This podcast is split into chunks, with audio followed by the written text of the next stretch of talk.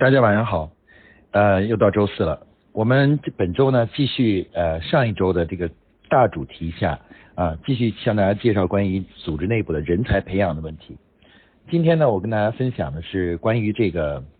呃传承文化的问题啊。这个呃传承文化呢，是人才培养的基础。我们现在很多企业啊，这个人才培人才这个问题啊，虽然每一家企业都在喊我要培养人才，但是呢，实际上呢，我们很难真正比较快速的、有效的培养人才。其中一个重要原因呢，就是因为我们的组织呢还没有建立起来一个真正的呃传承的这样一种文化啊。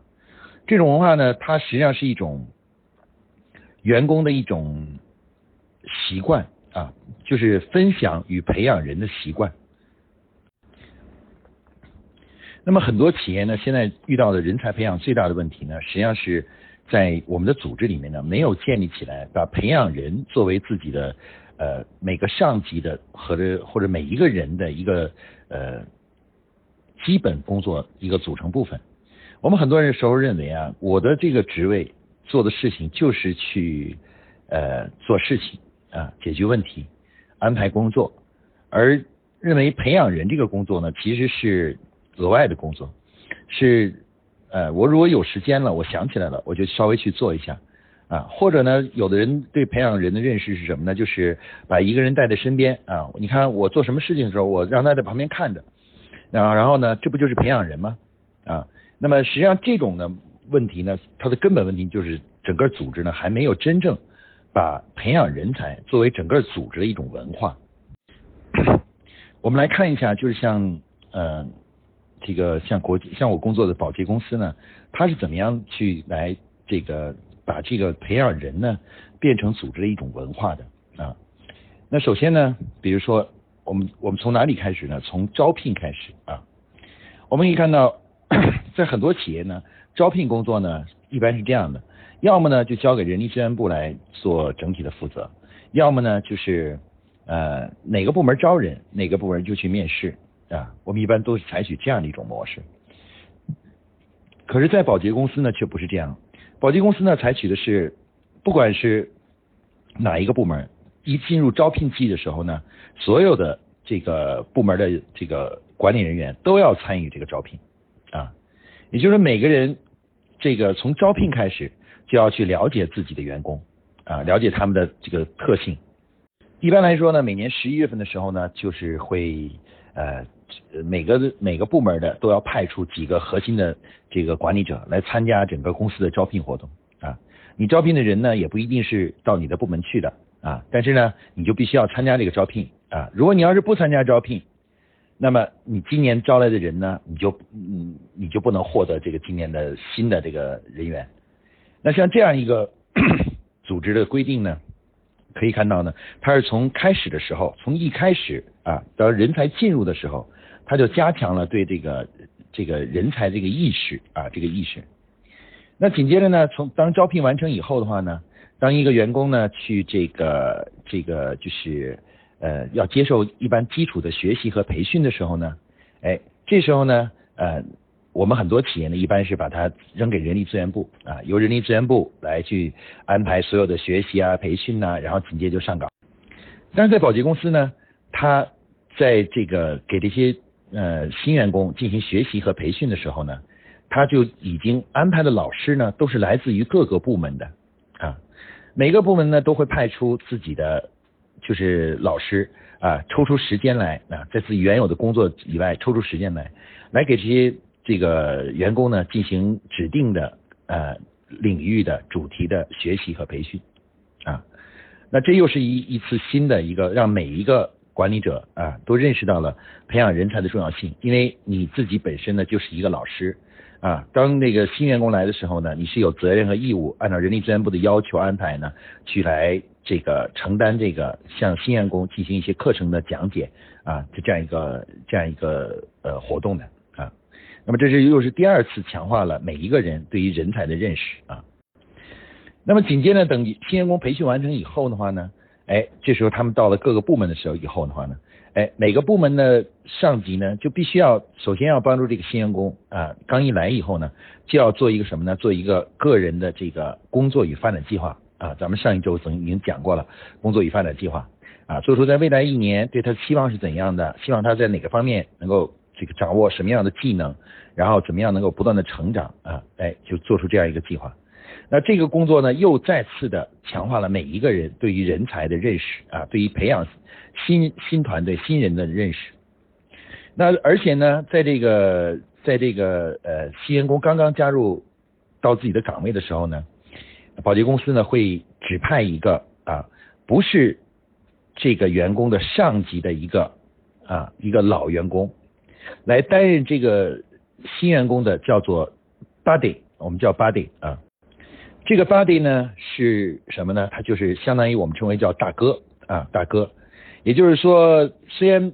这个新员工跟这个 buddy 大哥呢是没有这个呃直接的工作关系的，但是呢，当他在公司里遇到了各种生活上的呀，包括思想上的一些问题啊，包括对公司的有些东西不了解啊什么之类的啊，一些疑惑啊，或者包括公司的一些文化上，就是一些工作习惯的不了解的时候呢，遇到这样的问题的时候，他都可以向他请教。啊，也就相当于这个 buddy 呢，就是他的一个辅导员啊，就是在公司里的辅导员。然后呢，这个 buddy 的时间呢是一年啊，一年的时间啊，在一年里面呢，每很多人都有机都要去当担任别人的这个 buddy 啊 buddy。然后呢，当他们遇到的生工作生活中的问题的时候呢，就就找 buddy 来聊天啊。注意，这个 buddy 不是这个员工的上级，而是单独公司指定的人力资源部单独指定的一个 buddy 啊。那么等。新员工过了一年以后啊，一年以后，他们自己呢，这个开始呢，这个已经熟悉了工作岗位的工作以后啊，那么下一届新来的员工呢，就会让他们让这些这一年上一年来的新员工做下一年新员工的 buddy，就是大哥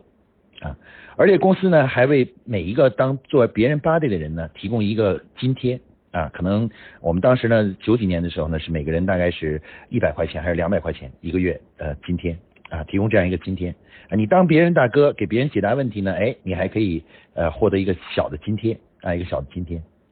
啊，大家可以看到这个这样的这个机制的设置呢，又再次的强化了每一位管理者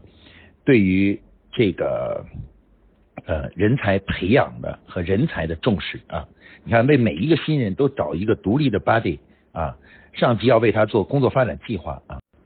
那么随着这个工作的，在一个一个员工在公司里工作的展开以后的话呢，哎，上级呢，这个对于下级有一个重要的使命就是什么呢？每年到年底的时候呢，他要跟这个其他的啊同级的这个就是领导呢一起来评价这个。本部门所有的下级，我举例子，比如说，呃，有一些本部门今年进了有，比如十个新员工啊，他们分别分到了不同的工作小组里面。到了这一年过了以后的话呢，哎，这个每个小组的那个负责人啊，小负责人会聚在一起，然后共同来评价这十个新员工啊，在公司里的做的情况怎么样。那比如说，如果我是一个小组的组长的话，我就会要。努力的向其他的小组长去介绍和推荐我的这个带的这个新员工。那最后呢，最后的最后呢，等这个评呃评价这个呃推荐完了以后呢，大家呢就进行投票。投完票以后的话呢，哎，如果你你要是对你的新员工对他的做的工作讲得很清楚，而且是做得很好的话，哎，如果你得分最高的话呢，哎，你就可以你的你带的这个新员工呢就可以得到晋升。也就是说，每一年到年底的时候呢，呃，上级呢要为自己的下级呢进行一次叫做述职辩护，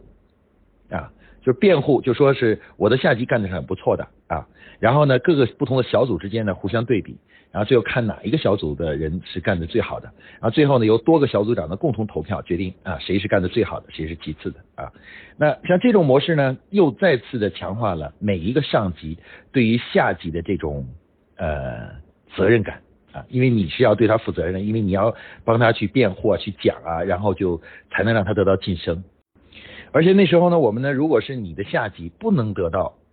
晋升，最后呢，上你如果是作为上级呢，会感到非常非常的这个内疚，和另外也有点点的，就是有点就是心里头也会不好受的，因为别人带的人都是晋升了，你带的人没有晋升，你自己心里肯定感觉不好的。那么这种机制，大家可以看到，这种这种相关的机制的建立呢，使得人们每年呢都会非常关注自己的下属的这个就是成长啊成长啊自己下属的成长呢，其实这个是关乎了自己作为一个在公司里的荣誉啊和对公司对自己评价的一个重要的一个一个指标啊一个指标。然后紧接着呢，还有一个很重要的就是涉及到这个呃培养人的问题呢是。当你当一个一个人要准备要晋升的时候啊，晋升的时候，一个重要的就是贡献对公司的贡献内容，就是你培养和带了几个人啊，呃，不是简单的就是带了他们，而且最重要的是要使他们获得了晋升。换句话说，就当你要晋升的时候，你的上级对你评价的时候，其中一个重要的考量因素是你曾经帮助几个新的。比你低的员工得到了成长和晋升，啊，这是影响了你的是否能晋升的一个重要的一个条件。而且在保洁呢有一个内部不成文的规定，就是如果你在下属里面没有培养出来一个能够接替你的这样一个级别的这样一个呃同级别的这样一个管理者来的时候，你自己是不能够得到晋升的啊。那我们可以看到呢，保洁公司这一套工作的组合方法，实际上它就在组织内部呢，从你刚进公司开始呢，就形成了一套这个就是我们内部呢相互帮助、相互培养啊，然后这个就是呃共同进步的这样一个习惯，而且每一个上级呢，从加入公司开始呢，就已经被。从他加入公司到他升到这个职位的时候呢，在过程中呢，就经历了很多次，有很多人啊帮助过他，给他培训过，当他的大哥，然后对他进行以指导，帮他做工作与发展计划等等这样的工作。所以说呢，这时候呢，就会导致什么呢？当他成为上上级的时候，当这个人成为上级的时候，他也自然而然会把这个工作方法。然后用在自己的工作中，去培养自己的下级，给自己的下级去做这些工作计划，当他们大哥，给他们进行的学习和培训，而且呢也非常关注下级的成长啊。那么这个这一整套的工作方法，其实就会在组织内部呢形成什么呢？形成一种传承的文化。也就是说，文化的形成并不能靠一种做法啊，比如说你是给员工新员工都提供了培训，这是不能形成所谓的真正的一个人才培养的一个文化的。啊，就是不断的培养一代一代的人才的文化的，必须呢把整个这个工作的方方面面的地方都会都体现出来，都表达出这个就是这个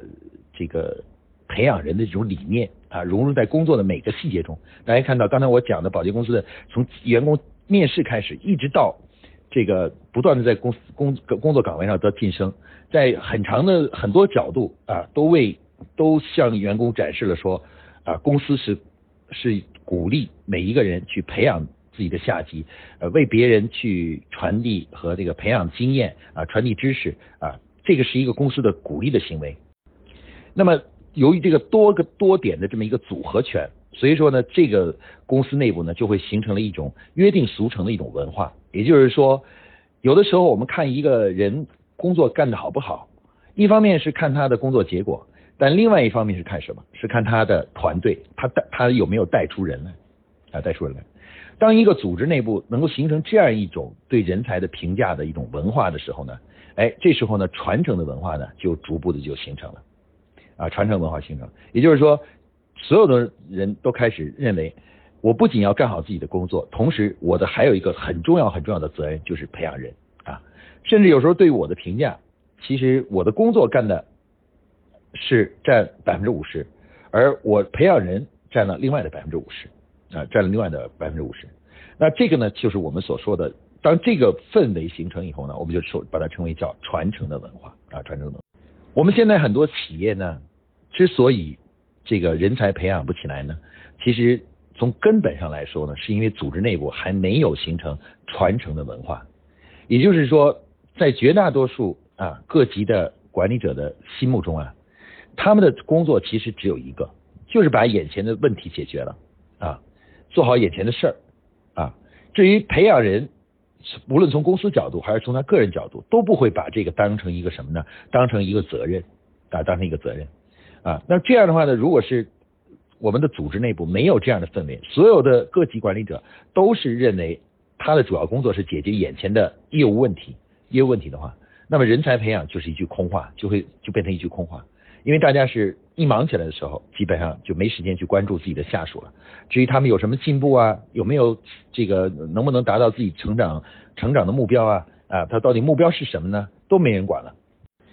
所以说，我们谈培养人培养人才这个问题的话呢，绝对不能够采用就是一个呃简单的说我引入一某种某一种机制啊，就就能够就就可以解决培养人才的问题了。其实不是这样的啊。呃，我们其实要引入的时候呢，一一旦一定要是引入一组啊，就像刚才刚才保洁这样的做法，从面试开始，一直到最后的这个呃不断的评价成长的过程中，一直呢在这个每个人啊，在这个过程中呢，都扮演了一定的老师的角色啊。那么每一个员工呢，这个当成长起来的时候呢，都要有责任啊，成为其他人的呃辅导者。或者是老师啊，我们要引入这么一个组合的一个模式。那因为只有引入这个组合的模式呢，才能形成组织内部的氛围，也就是才能最终沉淀为文化啊，沉淀为文化。如果只是引入某一个具体的做法，比如我们这前几天讲的工作与发展计划，哎，你说我现在要求我们的上级都给下级做工作发展计划，是不是这样做了就能够起到培养人才的作用呢？实际上，这个通常呢是不会立刻起到作用的，是因为什么呢？因为他们的内心中啊。对培养人才这个事情的重视度是不高的，他们不是发自内心真真心的去认为培养人才是很重要的，往往呢只是因为要去是呃满足公司的要求啊，或者人力资源部的提出的要求。那在这种情况下，从内心并不想做，只是被迫去做这件事情的话呢，其实最终呢这件事只要是你要求不够嗯松放松一点，马上这件事就流于形式啊流于形式。所以我们说呢。我们今天谈的这个关于企业内部的一个这个传承文化呢，它实际上是一个企业不断的持续的培养人才的一个基础啊，一个基础。所有的我们说的好的这个这个所谓的呃很多很多的工作方法呢，它要想能够成功的前提就是什么呢？就是在组织内部呢，一定要建在每个人内心中呢，要建立起这种传承的这种文化，也就是说，让每一个管理者。心里都认识到他的工作，呃，好干的好不好？其中一个是解决眼前的每年的这个业务上的问题，还有一个重要的就是培养人啊，培养人。只有让每一个人都认识到这一点啊，并且在实际的工作中呢，都能够呃去呃贯彻这个这个思想的时候，这时候呢，我们的培养人才呢才能落到实处啊。现在很多企业呢，有的时候培养人才呢，就是喊一喊，喊完以后呢，也没有具体的措施，实际上也还没有能够。真正形成组织的一个文化，然后就结束了。所以说，人才的培养问题呢，始终呢，最后呢，就是形同虚设啊，就是是一种形式，而不能成为什么呢？真正的长期的一种习惯。而一个公司呢，如果不能在组织内部形成这样一种文化的话呢，其实培养人才这个问题呢，永远也不能得到解决啊。只有在各层级的员工的内心中呢，去形成了这样一种，就是把。培养人和做好工作同等重要的这样的意识建立起来，那么我们的组织呢才能真正这个就是不断的就是呃不断培养出各各种各样的人才啊人才。那么可能有些同学就会问了，说那一个组织中该怎么样去建立这种传承的文化啊？嗯，这个主题呢其实是一个文化建立的主题，就是我们应该怎么样去建立一种文化啊？那么目前呢，文化的建立的方法是什么呢？其实主要是采用了呃叫做环境呃强化法啊多元环境强化法，也就是说呢，我们会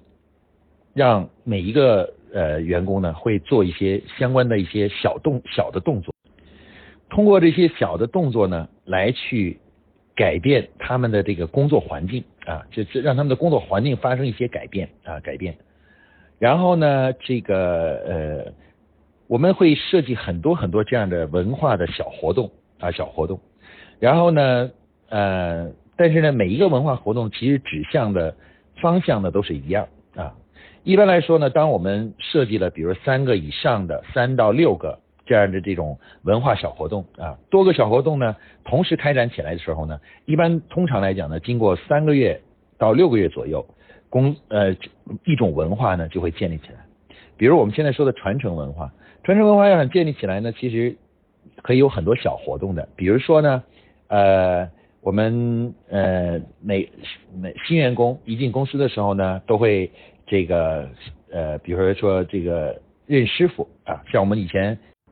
国有单位的时候呢，这个都是要有一个拜一个师傅啊，就自己一个师傅是谁啊？那大家知道拜师这个仪式呢，其实是一种不仅是对新员工来说是一个很好的一个活动，而且对于老员工来讲呢，也是对他们自我价值的一种提升啊，让他们认识到啊，就是当别人的师傅是很光荣的一件事情啊。那举办这种小的新员工的这种拜师的这种。这种活动呢，哎，其实这也是一个很好的文化活动，来帮助我们开始塑造这个这个这个文化活动文化的这么一个一个方式啊呃方式。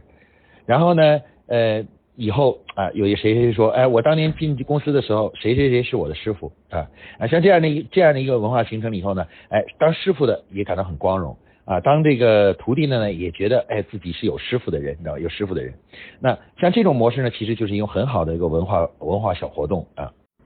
如果这种模式能够长期的做下去的话呢，哎，公司内部的传承文化呢就开始向前迈进了一步啊。当然，类似这样的这样的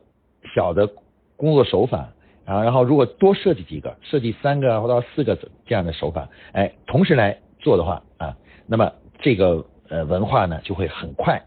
在组织内部呢，慢慢就建立起来了，大家就意识到了、认识到了，哦，原来我们的组织是非常关心这个人才的培养的，而且为此呢，也愿意付出资源啊，付出资源啊。当然，我们文化建设呢是不能够直接去喊口号的啊，就喊口号被证明呢是在组织建设这个文化建设中呢是效果是效率是非常差的啊，贴标语、喊口号都不是最有效的办法，最有效的办法就是什么呢？就是踏踏实实做一些这样的具体的动作。啊，像刚才我举这个这个例子，你举一举每年都举办一个新员工来都举办一个拜师礼啊，拜师礼，哎，这就是一个非常好的一个活动。如果你能把这个坚持下去的话呢，哎，人们虽然你没有说传承，没有说这种要注意培养人才，但是呢，这种这种呃文化呢，就潜移默化的就进入到企业中去了啊，进去了。那这个也是传承文化的一个建立的方式啊。那么总的来说，我们总结一下呢，就是说，其实要想让这个一个企业啊，真正的能够就是把培养人才啊这个工作长期的做下去的话，在组织内部呢，一定要把这个这个传承的这种文化呢建立起来。也就是说，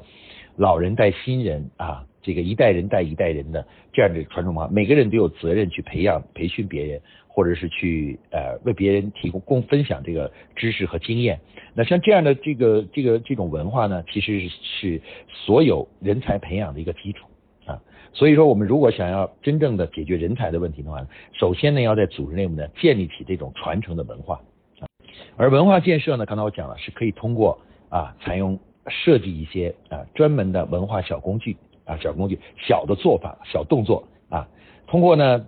连续做多个这样的小动作，然后让人们感觉到，哎，我们公司这个这方面的这个气氛和环境开始改变了。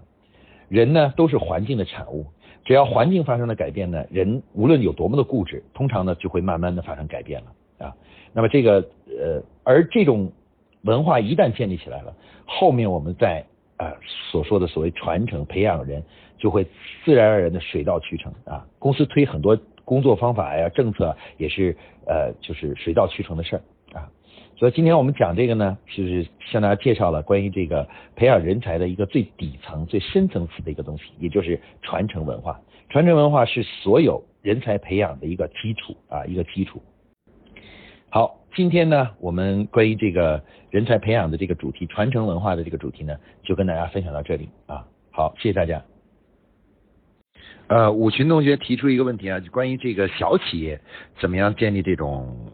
传承的文化。嗯，其实这个问题呢，嗯，是一个挺有意思的问题，因为大多数企业现在有很多企业都规模都不是很大啊。那这种传承的这种这种文化呢，呃，可以说是呃，就是好像意思很多同学会认为，这是小企业是不是有这个必要啊？因为觉得人员流动比较大啊。其实从某种意义上来说，人员之所以流动大。就是因为组织还没有建立这个传承的文化，而小企业呢，建立这个传承文化呢，其实是最容易的啊，甚至都不用像大企业那样去做很多这样的文化活动啊，只要设立那么一两个啊，像刚才我们讲的这种呃一一两像保洁那一两个做法，只要把那个一两个做法就是呃坚持下去，从一开始公司小的时候就坚持下去啊。比如说，呃，如果你要愿意的话，你可以只是去，比如说就坚持去做，就是每个员新员工进来都给他找一个师傅啊，找一个老师啊，一个师傅啊。假如你就做这么一件事，其实这个呃传承文化呢，已经已经基本上有一点已经开始开了个头了啊。其实小企业建第一小企业呢是建立传承文化最好的这个阶段。因为如果你小企业就几个人啊，就就把这个这种呃文化习惯给建立起来了，那么呃第一有利于你呢呃减少人才的流动，留住那个就是好的人才。第二呢是什么呢？就是因为小企业文化是比较容易建立的啊，一般大企业其实才是真正的一个文化建立的一个有很大的困难，因为大企业呢有的时候呢遇到的最大的问题是他们企业大了。想要统一很多人的思想啊，改变很多人的习惯是很困难的。对于小企业来说，其实是一件简单的事情，只要你做那么几个，坚持做那么几个重要的动作，那么小企业的文这个传承文化呢就建立起来了啊。比如说，我给你推荐几个啊，你可以做这个刚才我说的，就是每个新员工，不管是什么新员工来了，都都有一个呃，就是呃，给他找一个师傅。啊，这是一个好好好这个比较好的办法。然啊，另外呢，还有的就是什么呢？就是呃，员工呢，这个这个就是呃呃，工作工作一段时间以后的话呢，这个当取得了什么样的这个工作成果以后呢，要经常开这种叫做分享会。啊，一个员工做一个事情做得很不错啊，然后一定要让他给大家分享一下。一方面呢，让他让他呢能够增加一下自信心，然后呢也是对他的一个鼓励。同时呢，大家呢也感受到了啊，就是大家经常的在分享啊。那么这种分享会也是一个很重要的一个文化建设的活动。那像对于小企业来说呢，这些这样的动动作呢就很容易组织，非常容易组织啊。其实呢，小企业呢才是。小企业和大企业最大的不同是在于，小企业的资源是比较少的，而且吸对人才的吸引力也是不够的，你知道吧？一旦是这个就是员工一走一一走了以后啊，这个小企业对小企业的冲击和影响呢力是比较大的。而相反，大企业的话呢，因为它人才人比较多，那么即使有一部分员工离开了，短时间内对大企业的影响力也不是特别冲击也不是很大。所以说，从某种意义上，小企业是更需要去呃把培养人才和传承文化建立起来的。啊，是更需要这样的啊，所以我刚才我讲的就是小企业其实反而是更容易啊，因为你只要做几个动作，然后一直坚持下去，基本上传承文化就就在这个这个公司里扎根了。等以后你变大的时候，只要这个根啊一直坚持下去的话，这个文化呢就会一直传承下去，不断的传承下去。即使公司从几呃几个人发展到几十个人到上百个人的时候，只要你坚持这这些重要的动作的话呢，传承文化就不会中断啊。那么这个呢，就是我对于呃五群的这个。阿巴同学，这个这个问题的回答。